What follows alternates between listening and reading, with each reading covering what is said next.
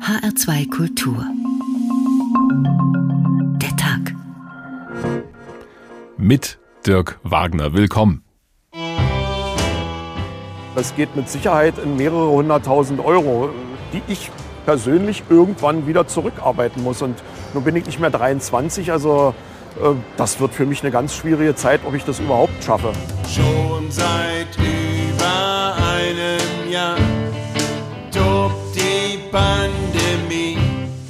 Wir sind jetzt sage und schreibe im siebten Monat in der Vollschließung. Hilfen wurden zugesagt, erreicht haben sie uns nie. Also es ist so überfordernd, dieses System. Das ist nicht für kleine Selbstständige gedacht. Wir werden alle, alle pleite gehen, weil wir kein Geld und keine Hilfe sehen. Wenn man den Betrieb so weiterführen würde, wie es bisher war, muss man jeden Monat 20.000, 30.000 Euro mitbringen. Und dann wird es nur noch zum Geldgrab. Ersparnisse sind aufgebraucht. Der Kühlschrank, der ist leer. Wir kämpfen ja schon seit drei, vier Jahren gegenüber dem Internet. Also ich würde sagen, dass uns Corona jetzt, sagen wir mal, den letzten Todesstoß gegeben hat, ja. Keine Perspektive mehr. Das dicke Ende wird noch kommen. Werden alle, alle. Wir werden einen Anstieg der Unternehmensinsolvenzen sehen. Also die Frage ist nicht ob, sondern wann diese Welle kommen wird. Wir werden alle, alle pleite gehen, weil wir kein Geld und keine Hilfe sehen. Auch das hat uns diese Pandemie beschert. Corona-Songs. Das passt allerdings auch ziemlich gut, denn es wurde uns immer gesagt, wie heftig diese Pandemie zuschlagen wird in der Wirtschaft. Der Super-GAU schlechthin.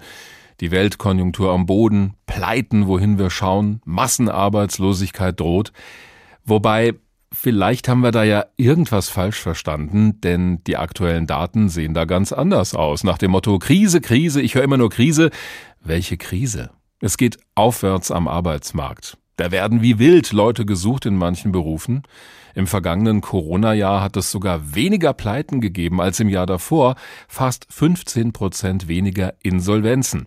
Diese Zahlen vermitteln aber offenbar einen falschen Eindruck, denn Fachleute warnen davor, dass viele Läden zugemacht haben, und zwar für immer, ohne dass die in der Statistik auftauchen. Und dann sind da noch die zig Milliarden Euro des Staates, mit denen sich einige im Moment noch retten können. Was passiert aber, wenn das alles ausläuft? Kommt das dicke Ende dann vielleicht noch, genauso wie die nächste Pandemie? Darüber reden wir heute, schauen hinter die Zahlen und haben diese Ausgabe deswegen genannt, das Pleitevirus, wie Corona Existenzen vernichtet. Dass es wirklich passiert, dass also Leute ihr Geschäft aufgeben müssen oder ihre Firma schließen, obwohl die Statistik das gar nicht so hergibt, das hat das Team der Sendung Plus Minus vor kurzem gezeigt. Laut der Insolvenzstatistiken scheint noch alles in Ordnung zu sein. Doch langsam kommen die Corona-Folgen ans Licht. Was die Unternehmensschließungen angeht, sind wir wohl noch nicht über den Berg. München. Petra Weigert berät einen Kunden in ihrem kleinen Schuhgeschäft. Es wird einer der letzten Besucher sein, die hier einkaufen können. Denn Ende August ist Schluss. Petra Weigert, Schuhhändlerin in der vierten Generation, gibt auf. Seit Corona sind die Umsätze massiv eingebrochen. Als ich die Bankeinzahlung gemacht habe, um die Miete zu decken, weil muss man ja jeden Monat um 2500 ist jetzt nicht gerade so wenig, da haben mir gedacht, Menschenskinder, nur einzahlen, das ganze Alterspolster geht weg. Und dann habe ich so für mich durchgerechnet und mir gedacht, nee, da muss ich die Reißleine ziehen und leider beschlossen zu schließen. Damit steht die Schuhhändlerin nicht alleine da. Viele, vor allem kleinere Unternehmen sperren zu, bevor sich Schuldenberge anhäufen und es zur Insolvenz kommt. Die Insolvenzen machen nur einen vergleichsweise geringen Teil der Anzahl der Unternehmensschließungen aus. Im langfristigen Durchschnitt ungefähr 15 Prozent. Wir sind in Dresden. Über 100 Läden haben hier schon geschlossen, wegen Corona, wie uns die City-Managerin Friederike Wachtel berichtet. Sie führt uns zu Peggy Hauser, Inhaberin eines Schreibwarenladens. Wie lange sie noch durchhalten kann, weiß sie nicht. Denn langsam wird es eng für sie und viele andere Geschäftsinhaber sind Altersvorsorgen aufgebraucht worden. Es wurden viele Rücklagen aufgebraucht. Äh, es fehlt der Unternehmerlohn. Es gibt einige Überbrückungshilfen, die bis heute noch nicht angekommen sind. Und das ist natürlich besorgniserregend, insbesondere für inhabergeführte Geschäfte. Und genau diese kleinen Läden sind es, die derzeit reihenweise verschwinden, ohne Insolvenz anzumelden. Und wie sieht die Bundesregierung die Situation? Sie beruft sich auf Konjunkturumfragen. In der Antwort auf eine kleine Anfrage der FDP-Fraktion heißt es, die Unterstützungsmaßnahmen der Regierung hätten geholfen. Und weiter? Dementsprechend dürfte auch nur eine Minderheit der Unternehmen von einer Überschuldung bedroht sein. Mangels detaillierter Daten ist eine Einschätzung zu einzelnen betroffenen Branchen nicht möglich. Fakt ist, in den Innenstädten sind die Corona-Auswirkungen sichtbar. In immer mehr Klein- und Mittelstädten stehen Gewerbeimmobilien leer, zum Teil bis zu 25 Prozent. Und sogar in Boomstädten spürt man das Problem deutlich. Manche Innenstädte drohen sogar zu veröden, so der Insolvenzverwalter Arndt Geiwitz. Es wird bedeuten, äh, dass ähm, wir, ich sage jetzt mal, einfachere Mieten kriegen wie 1-Euro-Shops oder, oder äh, Tattoo-Läden. Das heißt, die Mieten werden auch nach unten gehen und, und, und damit werden wir insbesondere in den kleineren Städten ein ganz verändertes Bild bekommen. Und die Attraktivität, das ist zu befürchten, sinkt. Und es ist auch zu befürchten, dass in kleineren und mittleren Städten auch hier die Innenstädte zu sozialen Brandpunkten werden. Corona trifft auch die Gastronomie. Wir treffen Günter Grauer vor seinem ehemaligen Lokal der Räubar in der Münchner Innenstadt. Stars wie Michael Jackson oder Tina Turner gingen hier früher ein und aus. Doch jetzt ist Schluss. Aufgrund der Corona-Schließungen war eine Fortführung des Nachtlokals nicht mehr rentabel. Es ist schade, weil also so ein Ende von so einem seit 63 Jahren bestehenden Abend- und Nachtlokal mit allen Höhen, was das Lokal erlebt hat, äh, so zu beenden, ist natürlich schon traurig. Das Coronavirus rafft also auch wirtschaftliche Existenzen dahin, auch wenn wir das gar nicht auf den ersten Blick erkennen. Das haben Martina Schuster und Johannes Thümer herausgearbeitet in diesem Bericht für Plus Minus. Es gibt also kleine Firmen, die auf einmal weg sind und nie eine Insolvenz angemeldet haben. Die tauchen dann auch in keiner Statistik auf, zumindest nicht in der Insolvenzstatistik. Wie das sein kann, damit kennt sich Professor Joachim Ragnitz aus. Er ist stellvertretender Leiter des IFO-Institutes für Wirtschaftsforschung in Dresden. Einen schönen guten Tag, Herr Professor Ragnitz. Guten Tag, Herr Wagner. Offiziell sieht die Statistik ja gut aus. Wir haben im vergangenen Jahr ungefähr 15 Prozent weniger Insolvenzen gehabt als im Jahr davor, trotz Corona. Wenn da aber so vieles gar nicht erfasst wird, was sagt uns diese Zahl denn? Nun, sie sagt äh, in der Tat vergleichsweise wenig. Also zumindest nichts über die tatsächliche Dynamik, die dort äh, besteht. Es liegt einfach daran, dass ganz viele Unternehmen, die halt beispielsweise, weil sie privat haften mit ihrem Vermögen, mit ihrem Eigenheim oder ähnliches, durch eine Insolvenz überhaupt nichts gewinnen, weil das Haus ist dann weg. Also und deswegen werden die äh, zusehen, dass sie halt nicht Insolvenz anmelden, sondern irgendwie vorher aus dem Markt ausscheiden. Und diese Insolvenzstatistik, das sind dann in der Tat nur die Unternehmen, die halt zahlungsunfähig geworden sind, pleite gegangen sind. Also immer nur die Spitze des Eisberges. Also das heißt, nur aus dieser Statistik können wir nicht den Schluss ziehen, dass wir einen Grund zum Jubeln haben nach dem Motto, klasse, viel weniger Insolvenzen trotz Corona. Das ist ein Zerrbild, das da gezeichnet wird. Ja, also jetzt kann man natürlich sagen, gut, die Zahl ist halt jetzt nicht so stark angestiegen. Also wenn wir auf die Dynamik schauen, kann man sagen, halt, naja, wir haben eigentlich erwartet, dass es explodiert jetzt bei den Insolvenzzahlen. Das ist nicht so. So gesehen haben wir da vielleicht nochmal Glück, aber und auch die Unternehmensschließungen, die kann man ja auch erheben. Also da sieht man zumindest jetzt keinen massiven Anstieg. Mhm. Aber man darf sich eben nicht täuschen lassen von dieser geringen Zahl von 15.000, 16.000 Insolvenzen im letzten Jahr, die wir da gehabt haben. Die Unternehmensschließungen, die im gleichen Jahr stattgefunden haben, waren so an die 540.000, also äh, ah. ein Vielfaches davon. Also das heißt eben, diese Insolvenzen sagen vergleichsweise wenig aus, höchstens die naja, Dynamik dieser Zahl. Dazu kommt ja noch etwas. Es gab so eine Sonderregelung, die diesen Widerspruch in der Statistik auch erklären könnte. Eine ganze Weile lang gab es eben keine Pflicht mehr für Unternehmen, eine Insolvenz anzumelden. Das wurde ausgesetzt. War das denn eine gute Idee so in der Rückschau? Naja, ähm, am Anfang vielleicht noch, weil da konnte man ja davon ausgehen, dass halt diese krisenbedingten Folgen temporär sind, dass die Unternehmen sich dann wieder fangen würden. Aber je länger man solche, also diese sogenannte Insolvenzantragspflicht ausgesetzt hat, umso mehr haben davon auch Unternehmen profitiert, deren Geschäftsmodell so oder so nicht funktioniert hat, hm. die also quasi am Leben erhalten worden sind. Meinen Sie diese sogenannten Zombie-Firmen? Den Begriff habe ich immer wieder gelesen, ist aber auch sehr umstritten, ob es das wirklich gegeben hat. Ja, dieser Begriff ist ein bisschen äh, unschön, das gebe ich zu, aber ja. ähm, es sind halt Unternehmen, die halt eigentlich schon zahlungsunfähig sind, deren Geschäftsmodell nicht funktioniert, die aber trotzdem im Markt verbleiben.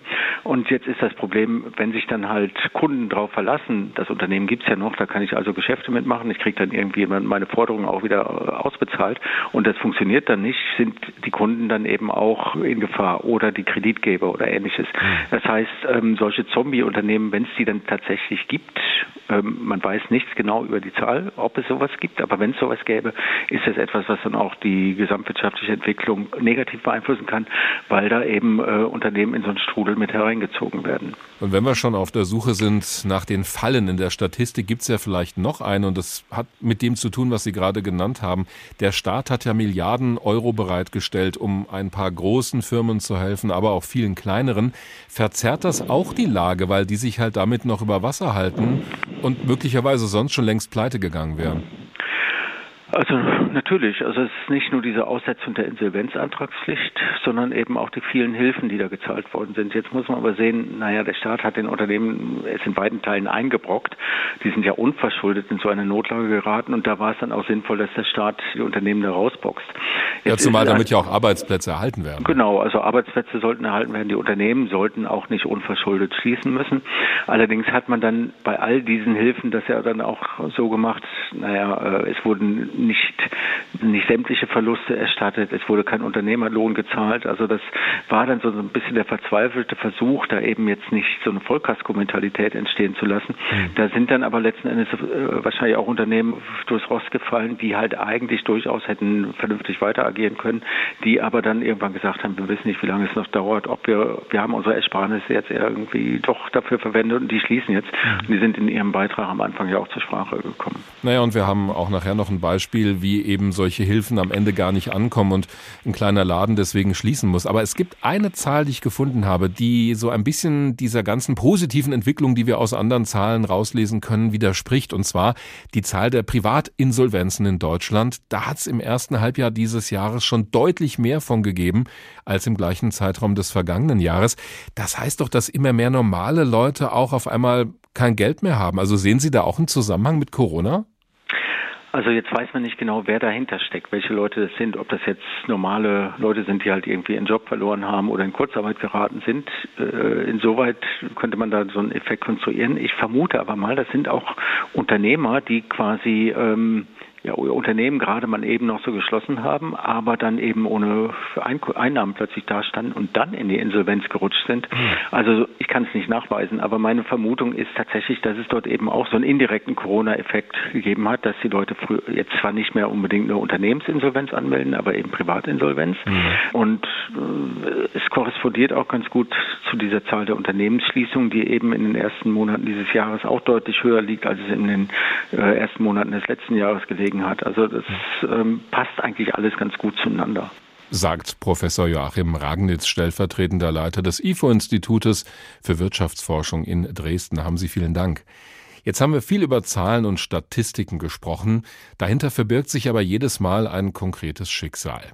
Der Traum vom eigenen Unternehmen, der auf einmal dahin ist, die Unsicherheit, wie das denn alles weitergehen soll und natürlich auch die Angst davor, in die Armut abzurutschen. Manche werden allerdings auch kreativ in einer Krise und erfinden Geschäftsideen, die sich vollkommen sinnlos anhören, die aber wirklich funktionieren. Wir haben da einige Beispiele aus der Vergangenheit gefunden. Die gute Butter wussten schon unsere Großeltern zu schätzen. Die gute Luft gibt es noch nicht so lange. Sie ist dafür etwas teurer. 52,99 Dollar kostet ein Doppelpack frischer Bergluft aus dem Banff Nationalpark in Kanada, mitten in den Rocky Mountains. Anbieter ist die Firma Vitality Air. Eine Flasche reicht angeblich für 160 Mal inhalieren und ist natürlich auf Unreinheiten qualitätsgeprüft. Passt in Satteltaschen und Rucksäcke, wenn man mal in einer weniger hochwertigen Luft längere Ausflüge machen muss. Wem die Luft zu dünn ist, für den ist auch ein Luft-Wasser-Gemisch als Spray im Angebot. Produktname Glacier Mist, Gletschernebel, aber Mirst mit Y geschrieben, damit die leicht mystische Note herauskommt, die sicher auch den Preis von nur noch 39,99 Dollar beeinflusst hat. Vitality Air ist nach Aussagen des Gründers Moses Lamb als Scherz gegründet worden. Mit einem Partner hatte er luftgefüllte Plastiksäcke bei eBay eingestellt und die Leute haben dafür geboten. Die beiden gründeten die Firma und die erste Lieferung kanadischer Bergluft war in vier Tagen ausverkauft. Natürlich gibt es noch mehr Unternehmen, die Luft verkaufen, zum Beispiel Stadionluft aus Dortmund oder einfach Berliner Luft.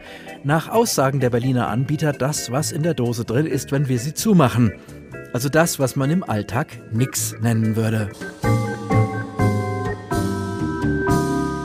Ein luftiges Geschäftsmodell, das offenbar trotzdem funktioniert gibt's halt schon und deshalb bestimmt nicht die Patentlösung für alle, die wegen Corona Probleme bekommen. Das Pleitevirus, wie Corona Existenzen vernichtet. Darum geht's heute bei uns. Und das passiert ja nicht mit einem großen Knall, wo von heute auf morgen alles anders wird und die Einkaufsstraße in der Stadt nur noch eine Straße ist, ohne Möglichkeiten zum Einkaufen. Das geschieht eher schleichend. Auch bei uns in Hessen. Gerade der Laden um die Ecke, das kleine Geschäft oder auch das kleine Restaurant haben es schwer gehabt in dieser Pandemie. Einige sind weg, selbst in den großen Städten. Ein kleiner Platz in der Frankfurter Innenstadt. In der Mitte ein Brunnen, rundherum kleine Geschäfte. Cafés haben ihre Tische und Stühle draußen aufgestellt. Eine ältere Dame steht am Rand des Platzes und schaut ungläubig in ein paar leere Schaufenster. Naja, hier war früher eine Apotheke, die finde ich gerade nicht. Dann war ein Bäcker und jetzt äh, habe ich gesehen, dass Chibo auch weg ist. Alle Läden, in die sie wollte, weg. Alleine hier sind vier Geschäfte nebeneinander leer. Fast alle Passanten, die über den Platz gehen, bleiben stehen, schauen in die leeren Schaufenster. Vier leere Geschäfte nebeneinander in der besten Innenstadtlage in Frankfurt, unmittelbar in der Nähe der Zeil, das hat noch niemand gesehen. Also es ist traurig in meinen Augen. Also bei ein paar Restaurants ist es mir aufgefallen oder Bars. Ist mir aufgefallen, dass der Chibo-Laden dicht ist. Aber mir ist auch schon aufgefallen, dass einige Läden leer stehen. Ja. Der Leerstand in der Frankfurter Innenstadt trifft auch die Zeil, die umsatzstärkste Einkaufsstraße in Hessen. Das treibt natürlich auch den Wirtschaftsdezernenten Markus Frank um. Also die Zahlen sind alarmierend. Wir haben die Hausbesitzer, die Eigentümer, die Verwaltungen angeschrieben. Es sind insgesamt 57 Leerstände, die wir hier gemessen haben im Innenstadtring. So viel Leerstand hatten wir noch nie, hat natürlich mit Corona zu tun. Die Innenstadt von Frankfurt scheint besonders hart von Corona betroffen zu sein. Monatelang waren 200.000 bis 300.000 Menschen im Homeoffice anstatt im Büro. Außerdem fehlen die Touristen aus Asien, genauso Messe- und Kongressbesucher. Alles Menschen, die in der Innenstadt einkaufen, essen, trinken. Aber auch in anderen hessischen Städten sind die Auswirkungen der Pandemie zu spüren, bestätigt beispielsweise eine Frau, die durch Frankfurt schlendert. Also ich komme aus Darmstadt, da ist es ähnlich, ja. Da sind jetzt auch schon die ersten leer. Allerdings sah es in Darmstadt im Winter noch schlimmer aus als jetzt. Damals 34 leere Geschäfte in der Innenstadt. Im Moment sind es nur noch halb so viele. Eine ähnliche Entwicklung gibt es in Wiesbaden. Ende des Jahres rund 100 Leerstände in der Innenstadt, im Moment noch etwas mehr als 50. Es gibt also auch wieder Neueröffnungen. Und vor Ausbruch der Pandemie waren es in Wiesbaden sogar noch ein paar mehr leere Läden als jetzt. Das deutet darauf hin, dass nicht nur Corona für leere Geschäfte verantwortlich ist. Auch der Onlinehandel setzt den Einzelhändlern zu. Und zwar schon lange auch in kleinen Orten und in den Außenbezirken der hessischen Städte. Jochen Ruths ist Präsident des Hessischen Einzelhandelsverbandes und selbst Modehändler in Friedberg. Die wegen Corona befürchtete große Pleitewelle im Einzelhandel sei bislang ausgeblieben. Also spontan würde ich sagen, die meisten haben durchgehalten. Nichtsdestotrotz haben wir natürlich auch erste Kollegen, die Läden geschlossen haben. Was wir generell sagen können, und ein Stück weit ist es auch logisch, die großen Standorte, auch da wieder Stärke unter Druck. Wenn ich nach Frankfurt gehe, sieht es schwieriger aus. In Frankfurt sind die Mieten natürlich auch deutlich höher. Je ländlicher wir äh, uns bewegen, umso einfacher wird die Situation. Überall wird versucht, leere Geschäfte möglichst schnell wieder zu vermieten. Wo das nicht klappt, wird beispielsweise in Darmstadt versucht, Künstlern Räume zu vermitteln. Unter anderem in Kassel gibt es einheitliche Schaufensterdekorationen, damit der Leerstand nicht so abschreckend und hässlich wirkt. Soweit die Zusammenfassung von Lars Hofmann aus unserer Wirtschaftsredaktion. Er hat übrigens auch versucht, jemanden vors Mikrofon zu bekommen, der oder die ein Geschäft aufgeben musste wegen der Pandemie. Wir haben nachgefragt beim Einzelhandelsverband in Hessen, der konnte uns aber niemanden nennen. Und deswegen schauen wir jetzt ein bisschen über den hessischen Tellerrand hinaus, und zwar nach Nauen, das liegt in Brandenburg im Landkreis Haveland. Dort hatte Ramona Wegemann einen eigenen Laden für Brautmode. Dann aber kam Corona und der Laden ist weg. Sie musste schließen. Schon seit März des vergangenen Jahres hat sie kein einziges Brautkleid mehr verkaufen können in diesem Laden. Einen schönen guten Tag, Frau Wegemann. Hallo, guten Tag. Malen Sie uns doch mal ein Bild von Ihrem Laden, so wie er mal ausgesehen hat. Das klingt für mich nach so einer Traumwelt aus Spitze, Tüll und Glitzer. Ja, tatsächlich, so ein kleines bisschen was. Das ist auch eine kleine Traumwelt, die sich da doch realisiert hat. Ich habe den Laden quasi aus dem Nichts aufgebaut und mir da schon einen kleinen Traum auch verwirklicht. Habe gut fünf Jahre diesen Laden geführt und als ich mich richtig gut etabliert hatte und gut Fuß gefasst hatte, sowas braucht ja mal ein bisschen Vorlaufzeit, bis sowas aufgebaut ist. Dann kam Corona. Können Sie sich noch an den Tag erinnern, an dem Sie entscheiden mussten, ja, ich muss diesen Laden möglicherweise für immer schließen? Ach, ja, tatsächlich. Das ging bei mir aber auch sehr rasant und sehr schnell. Als es mit Corona ein Thema wurde und als der erste Lockdown beschlossen wurde, ist bei uns durch die Straße, also mein Laden lag in einer kleinen verträumten Altstadt, und dann ist das Ordnungsamt durch die Altstadtstraßen gegangen und hat also jeden Ladenbesitzer ermahnt und angesprochen und gleich gesagt, wir dürfen keine Schilder mehr draußen aufstellen und wir dürfen keine Kunden mehr hineinlassen. Also haben uns dann auch belehrt und angemahnt, dass wir uns an diesen Lockdown auch zu halten haben. Und es äh, wurde darauf hingewiesen, dass es angebliche Corona-Hilfen geben würde, die wir halt beantragen könnten. Und in diesen Anträgen stand dann gleich drin äh, für die nächsten drei Monate diese Corona-Hilfe, dass die zur Beantragung möglich war. Und in dem Augenblick war es für mich glasklar, dass das also keine kurzweilige Geschichte sein wird, mhm. sondern dass ich mir hier sofort gut überlegen muss, was ich mache. Denn genau zu diesem Zeitpunkt, zum April hin, lief mein Jahresmietvertrag aus. Und ich musste dann wirklich entscheiden für die kommenden Jahre, ob ich ah. den Mietvertrag jetzt nochmal verlängere oder ob ich jetzt wirklich rechtzeitig abspringe und sofort dann den Schlussstrich ziehe.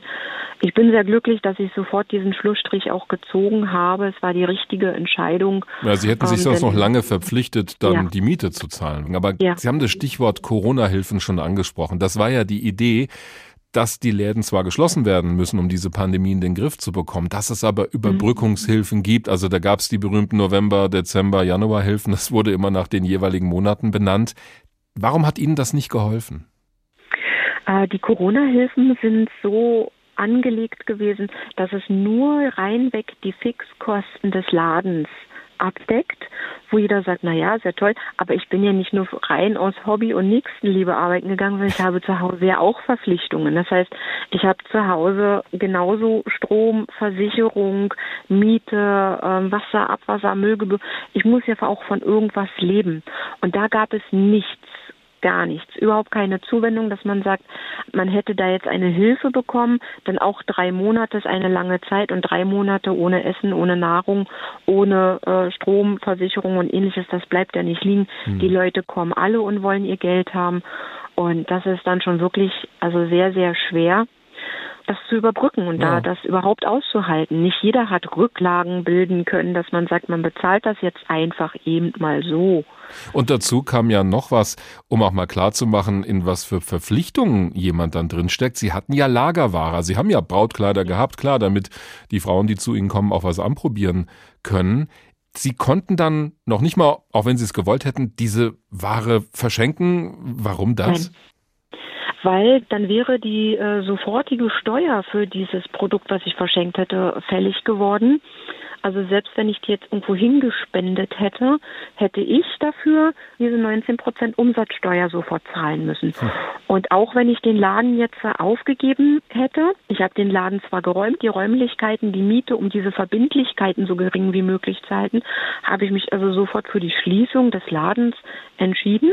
Ich konnte aber mein Gewerbe dennoch nicht einfach abmelden. Dann kam das gleiche Problem, so hieß es von Ramona Wegemann Geschäft, würde der ganze gesamte Warenbestand zu versteuern gewesen für Ramona Wegemann privat, weil dieser ganze Zirkus quasi in mein Privateigentum umwechseln würde und also so viel Rücklagen hatte ich auch gar nicht, dass man, ich habe auch keine Einnahmen mehr gehabt, das muss man sich ja auch vor Augen führen. Mhm. Der Staat sagt von heute auf morgen, du darfst nicht mehr verkaufen mhm. und du darfst nicht mehr arbeiten, hast aber trotzdem Versicherungen, die ganzen Verpflichtungen hast du alle noch zu zahlen und wenn du jetzt noch abmelden willst, dann gibt es für dich noch die Möglichkeit, dass du jetzt sofort auf den gesamten Warenwert 19 Prozent Umsatzsteuer zahlst. Und das, das konnte eine, ich nicht. Eine riesige Summe. Sie leben jetzt, wenn ich ja. das richtig verstanden habe, von den Einnahmen Ihres Mannes.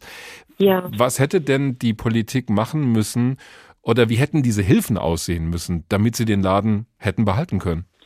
Zum einen müssten diese Hilfen schneller kommen, sie müssten zuverlässig sein, denn bis jetzt, egal wo ich auch mit meinem Ohr hinhöre, auch bei den Kollegen, es wird immer erzählt, wie viel für die Einzelhändler getan wird, aber tatsächlich kommt hier gar nichts oder nur sehr wenig an.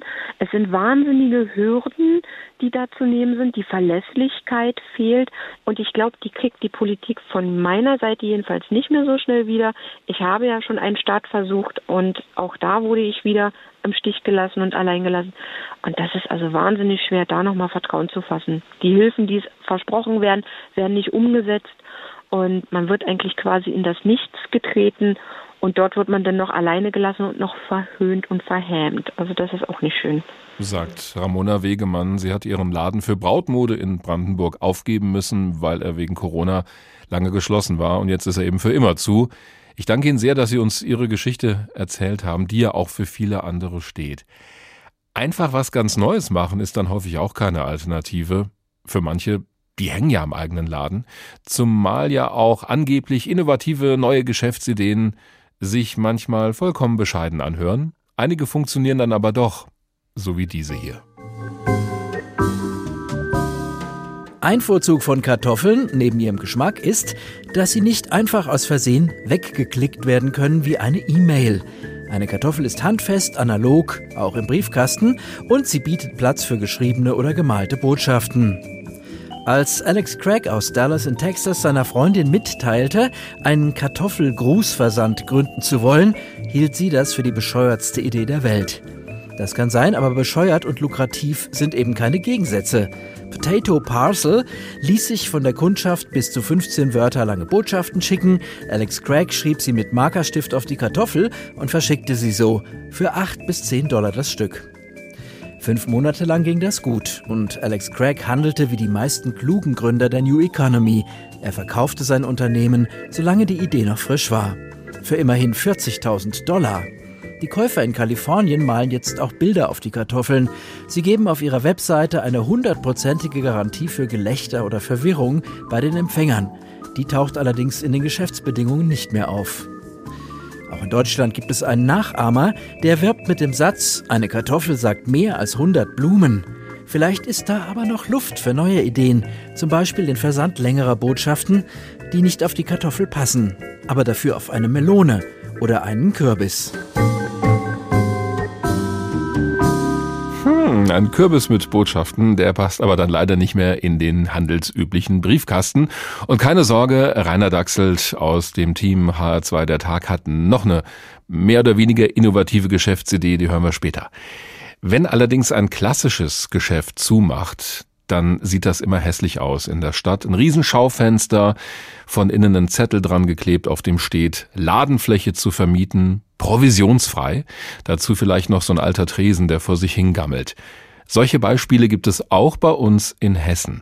In Hanau allerdings haben sich ein paar Leute gedacht, nein, bevor das Ding hier monatelang leer steht oder irgendein Billigheimer einzieht, machen wir selbst etwas daraus und zwar ein Kunstkaufhaus. Klarer Fall für unseren Kulturreporter Jan Tussing. Früher wurden hier Schuhe verkauft, jetzt gibt es nur Kunst. Viel Kunst. Im ehemaligen Schuhhaus Dielmann in der Hanauer Innenstadt hängen im Untergeschoss viele große und kleine Bilder an der Wand. In der Mitte des Raumes ein großer Tresen, dahinter Engin Doan. Wir haben hier ganz viel vor. Wir wollen auf keinen Fall, dass es ein normaler Kunstkaufladen wird und die Leute laufen hier einmal im Kreis. Im besten Fall kaufen sie was und gehen. Also, ich meine, ist auch gut, aber eigentlich möchten wir, dass das hier ein lebendiger Ort ist und da arbeiten wir gerade auch ganz fleißig dran. Engin Doan ist Künstler und Galerist. Seit kurzem aber auch fest angestellt bei der Stadt Hanau. Denn weil in Hanau immer mehr Geschäfte schließen und die Innenstadt verödet, mischt sich die Stadt ein. Als das Schuhhaus auszog, verhandelte die Stadt Hanau mit dem Eigentümer eine neue Pacht. Ziel war es, einen Ort zu gründen, der Kunstschaffende fördert. Das ist die Mission des Kunstkaufladens Tacheles, sagt Storemanager Engin Doan. Wir haben hier hinten zum Beispiel ein ähm, offenes Atelier, was wir Künstlerinnen und Künstlern zur Verfügung stellen zum Arbeiten. Das, ist, das kostet auch nichts. Und ja, einfach Leute, die halt gerade kein Atelier haben oder keinen Ort zum Arbeiten haben, das stellen wir ihnen hier zur Verfügung. Wir machen hier dann Abendkurse, in Zukunft Malkurse, Wochenendseminare, Workshops. Also hier wird ganz viel passieren. Lesungen werden wir machen und arbeiten hier auch mit dem regionalen ähm, Buchladen zusammen. Städte wie Hanau stehen vor einem riesigen Strukturwandel. Große Einkaufszentren, der Onlinehandel und hohe Mieten vertreiben Geschäfte und damit Menschen. Martin Bieberle von der Stadt Hanau will das stoppen. Er leitet den Bereich Planen, Bauen, Umwelt. Es wird auf definitiv nicht mehr so werden wie vor Corona. Corona ist wie eine Stromschnelle für, für den Einzelhandel nach unserer Überzeugung. Das ist ein beschleunigten Trend, der aber eh da gewesen wäre. Wir müssen uns jetzt mit neuen Konzepten und Ideen diesem Strukturwandel äh, entgegenstellen. Von alleine wird es, wird es nicht gelingen. Deswegen hat die Stadt Hanau eine Marketinggesellschaft gegründet mit dem Ziel, den Standort zu stärken. Seit dem großen Stadtumbau 2015 mischt sich Martin Bibele in alle Immobilienfragen ein.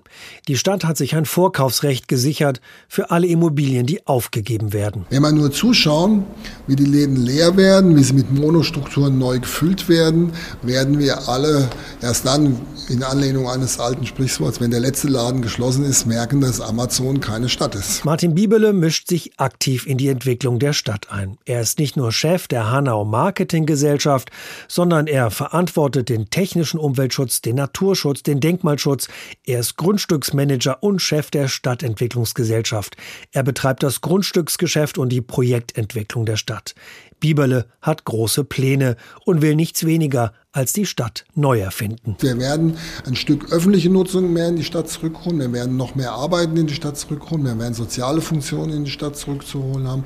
Und wir werden sowas wie hier Kunstkaufhaus Tacheles, das heißt auch durch die Stadt ein Stück mit befeuerte, spannende Erlebnisobjekte und Projekte in die Stadt zu organisieren haben. Es tut sich was in Hanau. Angesichts der dramatischen Veränderungen nimmt die Stadt ihr Schicksal selbst in die Hand.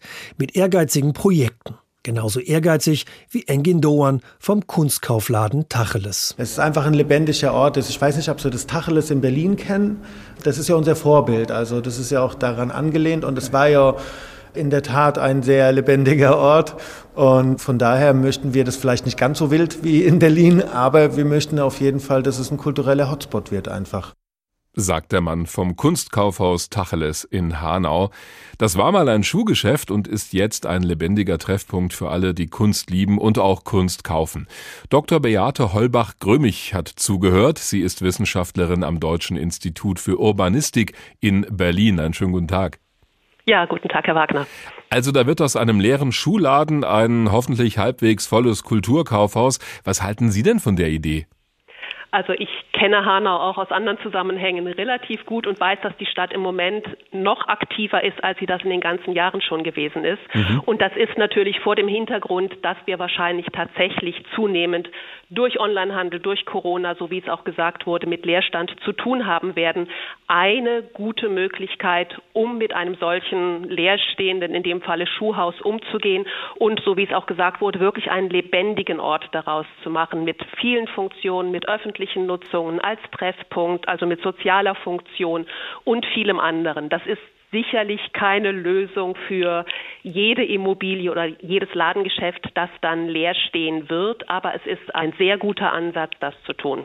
Wir haben ja Corona auch noch nicht vollkommen überstanden und es gibt auch noch Einschränkungen hier und da in unserem Alltag. Und Die Folgen dieser ganzen Beschränkungen sind ja auch schon überall spürbar. Was beobachten Sie denn schon jetzt, wie sich unsere Innenstädte verändert haben? Also das, was sicherlich am auffälligsten ist, ist der Leerstand, der in Teilen schon zu beobachten ist. Es bleibt sicherlich abzuwarten in den nächsten Monaten, was wirklich passieren wird. Es wurden ja teilweise auch vom Handelsverband Zahlen genannt, die 50.000 bis 120.000 Geschäftsaufgaben prognostizieren in den nächsten Monaten.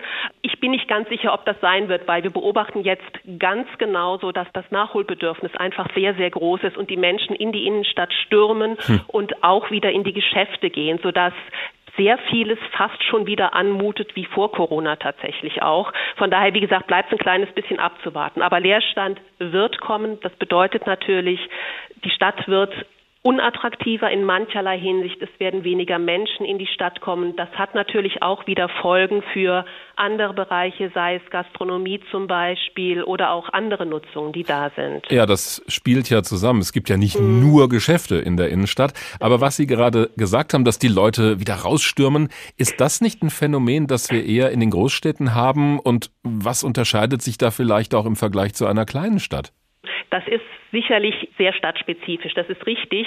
Ich glaube aber nicht, dass es nur auf die Großstädte beschränkt ist. Also die Großstädte waren wahrscheinlich durch Corona und die ganzen Einschränkungen sogar stärker getroffen. Dabei in Großstädten auch einfach das, was Touristen an Leben in die Stadt bringen, an Umsatz in die Stadt bringen oder auch Geschäftsreisende, das hat gefehlt. Das werden die jetzt sicherlich stärker nachholen und sicherlich werden gute Innenstadtlagen auch in attraktiven Städten nachhaltig keinen größeren Leerstand verzeichnen. Das sieht bei kleinen und Mittelstädten anders aus, aber auch da ist es so, ich weiß es aus kleineren Städten republikweit tatsächlich, dass die Menschen einfach wieder Lust haben, rauszugehen und auch trotz aller Möglichkeiten des Onlinehandels wirklich einfach in ein Geschäft zu gehen, Sachen anzufassen, andere Menschen zu treffen, was, was sowieso eine ganz wichtige, ein wichtiger Aspekt auch ist beim Einkaufen, mhm. sodass das, glaube ich, ein Phänomen über alle Größen tatsächlich ist. Nichtsdestotrotz haben tendenziell sicherlich kleinere und mittelgroße Städte, je nachdem auch noch, wo sie liegen und wie attraktiv sie auch schon vor Corona gewesen sind, tendenziell etwas größere Probleme. Das ist wohl so. Und Sie haben ja auch gesagt, dass es da Veränderungen geben wird in der Innenstadt. Können wir das noch aufhalten eigentlich, diese Entwicklung? Die Frage. ich höre Sie tief durchschnaufen. Das ist keine ganz einfache Frage, ja. Ähm, weil sie muss eigentlich auch sehr differenziert beantwortet werden. Also man kann auch fragen, wollen wir die Entwicklung überhaupt aufhalten, weil es ist letztlich so, dass Städte oder Innenstädte immer im Wandel gewesen sind. Also Dinge, die wir heute beobachten, die für uns selbstverständlich sind, wie Filialisierung, also diese ganzen Textilläden, die wir beispielsweise kennen. Die wir überall haben die wir überall haben, die eine Stadt auch völlig austauschbar machen. Kennt man halt eine, kennt man auch andere. Das ist eigentlich etwas, was erst in den letzten Jahren, Jahrzehnten passiert ist. Also von daher ist Stadt sowieso immer im Wandel gewesen. Da gibt es auch noch ganz andere Beispiele. Da wäre es ja interessant zu wissen, wenn ich von Unternehmerseite denke, dann will ich natürlich einen attraktiven Standort, ich will möglichst viel Publikumsverkehr, aber das ist ja nicht vielleicht das, was die Menschen in der Stadt wollen. Was wissen Sie denn darüber, wie sich die Menschen, die dort leben, ihre Stadt wünschen, ihre Innenstadt? Auch das ist sicherlich ganz unterschiedlich. Aber wenn man Menschen befragt, und da gibt es ja Handelsforschungsinstitute, die das durchaus regelmäßig tun, warum Menschen tatsächlich in einer Innenstadt unterwegs sind, dann wird immer noch am häufigsten gesagt, Handel. Also hm. ich möchte einen Einkaufsbummel machen, das gerne verbinden mit einem Besuch in einem Café oder in einem Restaurant, auch mit ein bisschen Sightseeing, wenn das möglich ist, oder auch mit anderen Freizeit- und Kulturangeboten. Aber es ist tatsächlich so, dass das Einkaufen immer noch die wichtigste Attraktion einer Innenstadt ist. Menschen, die in der Innenstadt wohnen, wollen sicherlich auch noch ein paar andere Aspekte haben, attraktives Wohnen, aber das Herz bleibt schon das Einkaufen. Von daher sind diese Diskussionen, die jetzt auch geführt werden und die wir auch führen müssen, was sind denn alternative Nutzungen tatsächlich für die Innenstadt, sicherlich sehr gut zu bedenken, was, was es denn tatsächlich sein kann. Mhm. Ist es die Kultur? Ist es mehr Wohnen? Ist es mehr Gastronomie? Sind es mehr Dienstleister? Sind es vielleicht auch diese temporären Nutzungen, wie das möglicherweise auch dieses Kulturkaufhaus in Hanau sein wird? Mhm. Ist, sind es Möglichkeiten, andere Formen der Arbeit in Stadt zu bringen. Also Coworking ist beispielsweise ein Stichwort, das da sehr häufig genannt wird jetzt im Moment. Das muss diskutiert werden, aber ich höre auch richtig raus, glaube ich, bei Ihnen, dass das schon eine Mischung sein muss. Also nur Geschäfte wären auch langweilig, aber da sind wir doch beim spannenden Punkt. Wer entscheidet denn am Ende und wer sorgt dafür, dass es diese richtige Mischung gibt? Ist das die Politik? Das ist im guten Falle ist es die Stadtverwaltung und die Stadtpolitik, aber Stadt ist eigentlich im guten Falle immer auch das, was Stadtgesellschaft und Vereine und die Immobilieneigentümer beispielsweise und der Handel selbst, das Handwerk, das ganz oft unterschätzt wird in seiner Bedeutung für Innenstadt, was diese Akteure im guten Falle gemeinsam in einem Netzwerk, so wie das auch ein bisschen wiederum in Hanau eben klang, dann tatsächlich auf die Beine stellen. Entscheidend tut natürlich letztlich die Stadtpolitik, aber wie gesagt, diese Entwicklung, das tatsächlich in einem Zusammenspiel mit anderen zu machen, um Stadt multifunktional, wirklich urban und attraktiv zu machen. Das ist etwas, was fast jede Kommune in Deutschland inzwischen so macht. Dr. Beate Holbach-Grömig vom Deutschen Institut für Urbanistik in Berlin. Haben Sie vielen Dank. Und was jetzt kommt von Rainer Dachselt, so als innovative Geschäftsidee, das klingt so unglaubwürdig, dass Sie vielleicht auf den Gedanken kommen könnten, wir hätten uns das selbst ausgedacht. Gibt's aber wirklich. Ein Haustier, um das man sich nicht kümmern muss, das nicht Gassi geführt werden will, das nicht überall seinen Geruch hinterlässt, das keine Spezialnahrung verschlingt und einen auch nicht beißen kann. Das klingt nach einer ziemlich guten Geschäftsidee, die der kalifornische Unternehmer Gary Dahl schon 1975 hatte. Sein Produkt nannte er Pet Rock, Hausstein. Preis 3,95 Dollar. Zum Stein gab es ein Handbuch mit Erläuterungen, wie man einen Petrock als Waffe benutzt, was für unterschiedliche Rassen es gibt und wie man einen kranken von einem gesunden Petrock unterscheidet. Da sind dann allerdings zwei identische Steine nebeneinander abgebildet. Auch eine Dressuranleitung war dabei, angefangen von einfachen Befehlen wie Sitz oder Bleib liegen bis zu komplexeren Kommandos wie Roll und Beifuß. Sechs Monate lang verdiente sich Gary Dahl damit dumm und dämlich. Dann war es vorbei, weil plötzlich eine Menge Konkurrenzprodukte auf den Markt kamen. Der Pet Rock ist aber nicht vergessen. Seine kurze Glanzzeit hat ihn immerhin in die amerikanische Umgangssprache befördert. Wenn man da sagen will, eine Sache ist sehr kurzlebig gewesen, kann man das so ausdrücken. It has gone the way of the Pet Rock. Das ist den Weg des Haussteins gegangen. Ja, so ein Haustier aus Stein wäre bestimmt auch der Renner in einem Online-Shop. Solche Haustiere lassen sich zumindest ohne Probleme mit der Post verschicken und das ist dann ja auch so ein gern genommenes Argument, dass sich jemand mit einem echten Geschäft in der Innenstadt anhören muss. Mensch, wenn dein Laden geschlossen bleiben muss, dann geh doch ins Internet, mach einen Online-Store auf und dann läuft's schon wieder. Wenn das mal so einfach wäre. Der stationäre Einzelhandel hat unter den Corona-Einschränkungen besonders gelitten. Und hier vor allem Bekleidungs- und Schuhläden. Sie hatten zeitweise Umsatzeinbußen von 70 bis 80 Prozent. Klar, dass viele geradezu gezwungen waren, auch online ihre Jacken, Hosen oder Turnschuhe zu verkaufen. So ging es natürlich auch Jochen Ruths, der ein Modehaus in Friedberg betreibt. In der Pandemie mussten sich einige Mitarbeiterinnen plötzlich mit E-Commerce und den sozialen Netzwerken beschäftigen. Das ist tatsächlich im ersten Step für uns äh, Instagram und läuft dann äh, direkt zu Facebook rüber. Das sind die äh, Dinge, die wir hauptsächlich bespielen. Natürlich auch unsere Homepage auf die wir dann immer wieder verlinken, äh, wo wir auch diverse Artikel äh, direkt zum Kauf anbieten. Dass das Modehaus Ruths nicht mit den großen Online-Händlern konkurrieren kann, weiß Jochen Ruths. Und trotzdem ist dieses Standbein wichtig, sagt er auch unabhängig von Corona. Denn der Onlinehandel setzt Einzelhändlern wie ihm schon lange zu. Er setzt nicht auf Masse beim Online-Verkauf, sondern ausgewählte Artikel, die ich sag mal sonst im Netz relativ wenig zu finden sind, da macht es für uns Sinn. Die schicken wir dann auch quer durch die Republik in einer sehr überschaubaren äh, Menge, aber es macht dann trotzdem Spaß, wenn ich sag mal, ein italienisches Laiengleit, was eben sehr wenig in Deutschland äh, reinverkauft wurde, dann auch mal bei uns gefunden wird online. Social Media und Online sind für ihn vor allem Möglichkeiten, sein Geschäft bekannter zu machen und Kunden, auch neue Kunden an ihn zu binden. Mittlerweile, erzählt Jochen Ruths, nehmen Kunden Anfahrten von bis zu einer Stunde in Kauf. Vor allem, weil für viele nach wie vor auch die Beratung wichtig sei. Mit dieser Mischung will er gegen den zunehmenden Onlinehandel bestehen.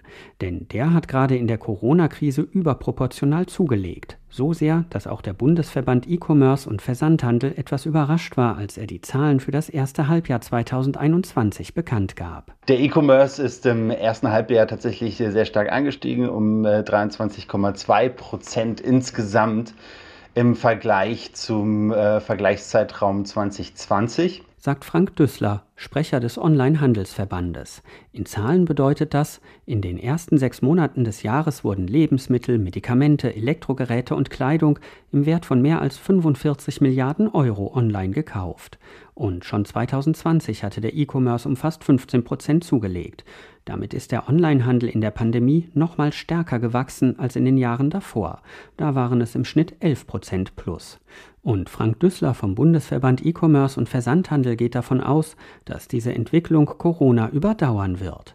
Es werde für viele Kunden zunehmend egal, ob sie online oder im stationären Einzelhandel einkaufen. Wir sehen jetzt halt einfach diesen Gewöhnungseffekt dass die Corona-Krise dazu geführt hat, dass die Menschen jetzt auch quasi ihre täglichen Bedarfsgüter online einkaufen und nicht mehr für spezielle Bestellungen, also sagen wir mal für die neue Spielkonsole oder für neue Schuhe auf das Internet zurückgreifen. Und der E-Commerce schaffe Arbeitsplätze. Mittlerweile gäbe es in der Branche direkt oder indirekt 1,2 Millionen Beschäftigte, bei den Händlern selbst oder in der Logistik und den Lagern und bei denen, die die Waren ausliefern.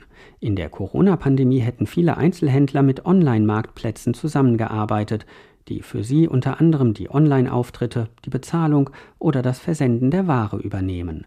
Denn finanziell und auch personell sei es für viele stationäre Einzelhändler kaum zu stemmen, dauerhaft selbst einen wirklichen Online-Shop zu betreiben.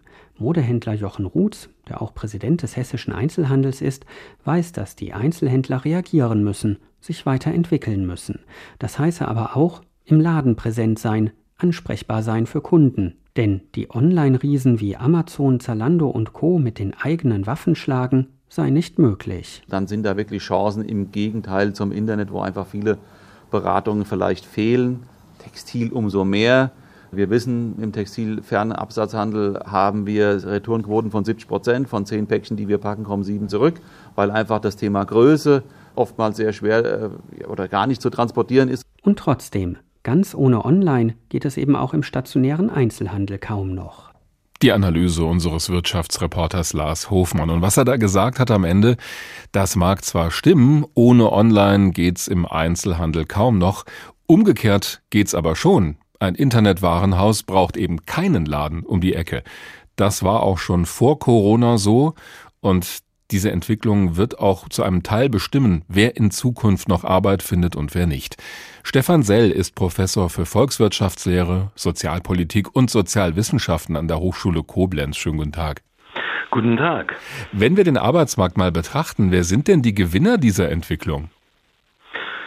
Naja, die Gewinner äh, dieser Entwicklung, bitte Gewinner in ganz dicken Anführungszeichen, das sind äh, die Beschäftigten im Onlinehandel. Das ähm, sind die ähm, über 20.000 Beschäftigten in den Amazon-Versandlägern. Das sind aber vor allem äh, die Paketdienste, die wirklich boomen ohne Ende. Und Sie können das zum Beispiel derzeit äh, sehr schön äh, sehen. Die leiden mittlerweile unter extreme Arbeitskräfteknappheit äh, und das unter anderem eben auch wegen der teilweise wirklich skandalös schlechten Arbeitsbedingungen, die wir in diesem Bereich haben. Und, aber, aber das ist doch paradox, dass die Leute, die im Moment gebraucht werden wie wild, weil wir alle irgendwie bergeweise Zeug im Internet bestellen, dass die dann die Verlierer sind auf der anderen Seite, obwohl sie in einer Gewinnerbranche mhm. arbeiten. Ja, genau. Und das ähm, legt den Finger äh, auf die große, entscheidende Wunde. Wir haben ja die Situation, dass es auch andere Berufsgruppen gibt, die äh, uns durch die Corona-Krise hinsichtlich ihrer Bedeutung klar geworden sind. Pflege beispielsweise, aber auch die Lkw-Fahrer, der Einzelhandel. Denken Sie an die Big Four im Lebensmitteleinzelhandel, äh, Edeka, äh, Aldi, äh, Lidl, Rewe.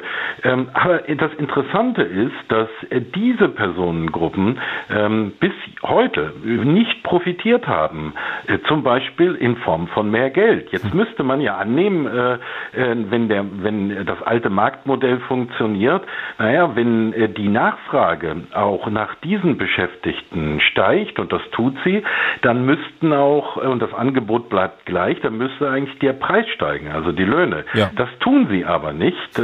Äh, und das liegt unter anderem daran, dass man in diesen Branchen immer noch versucht, das alte Billig- und Billigstlohnmodell fortzuführen, teilweise unter Rückgriff auf ausländische Arbeitskräfte. Die Paketdienste bedienen sich in Rumänien, Bulgarien und noch weiter ostwärts, bis es quietscht.